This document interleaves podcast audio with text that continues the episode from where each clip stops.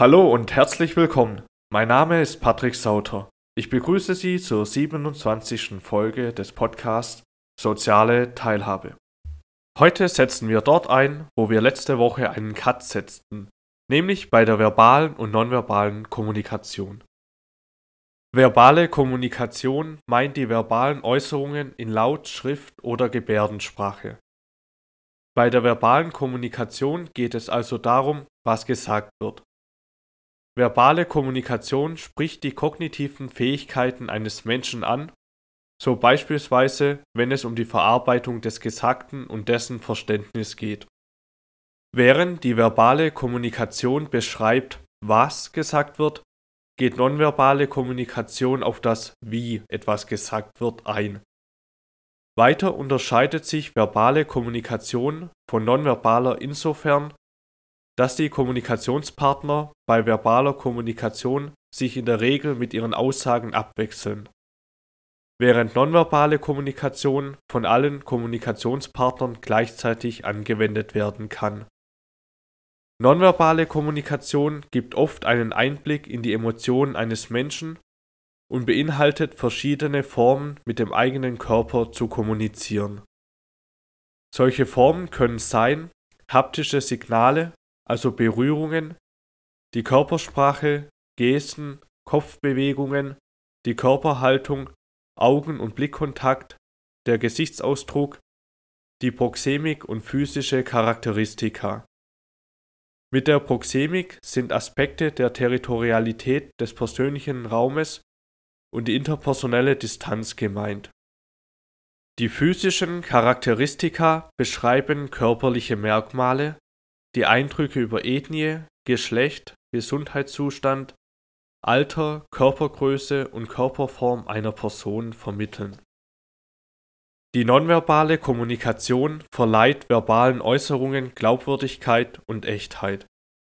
In verschiedenen Studien wurde festgestellt, dass die nonverbale Kommunikation 55 Prozent der Kommunikation ausmacht so konnte festgestellt werden, dass nonverbale Kommunikation besonders dann eine hohe Beachtung erhält, wenn zwischen der verbalen und nonverbalen Kommunikation eine Diskrepanz besteht.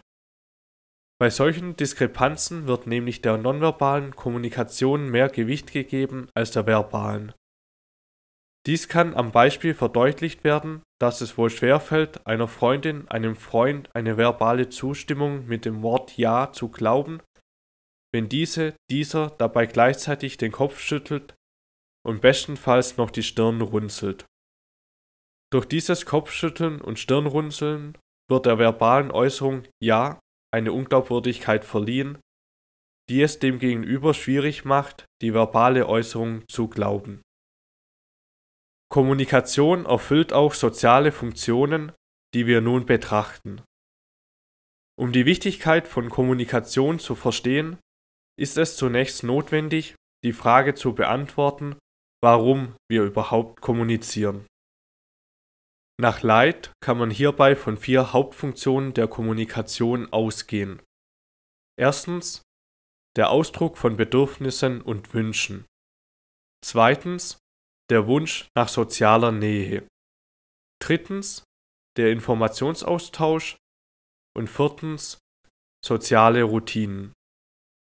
Bei der ersten Funktion, dem Ausdruck von Bedürfnissen und Wünschen, ist die Absicht gemeint, durch Kommunikation eine andere Person zu beeinflussen, damit wir einen Gegenstand erhalten oder damit eine bestimmte Handlung durchgeführt wird es geht also konkret darum, dass wir gewünschte Objekte oder Handlungen einfordern können, sowie in der Lage sind, durch Kommunikation eine Auswahl zu treffen oder Ablehnung zu äußern.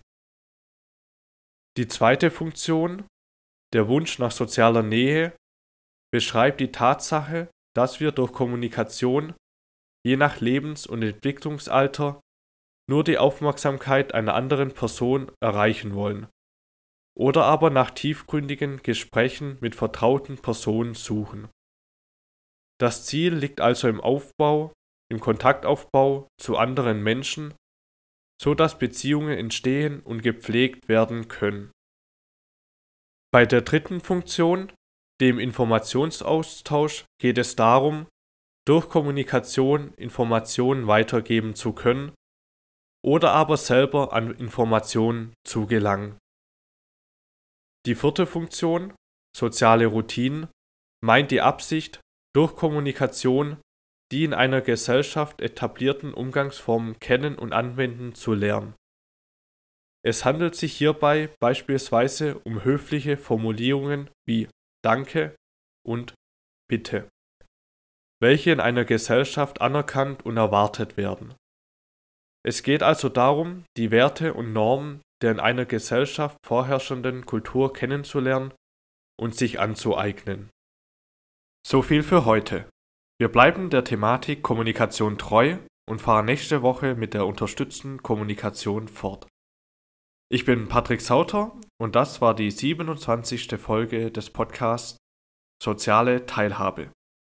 Vielen Dank fürs Zuhören, bis nächste Woche.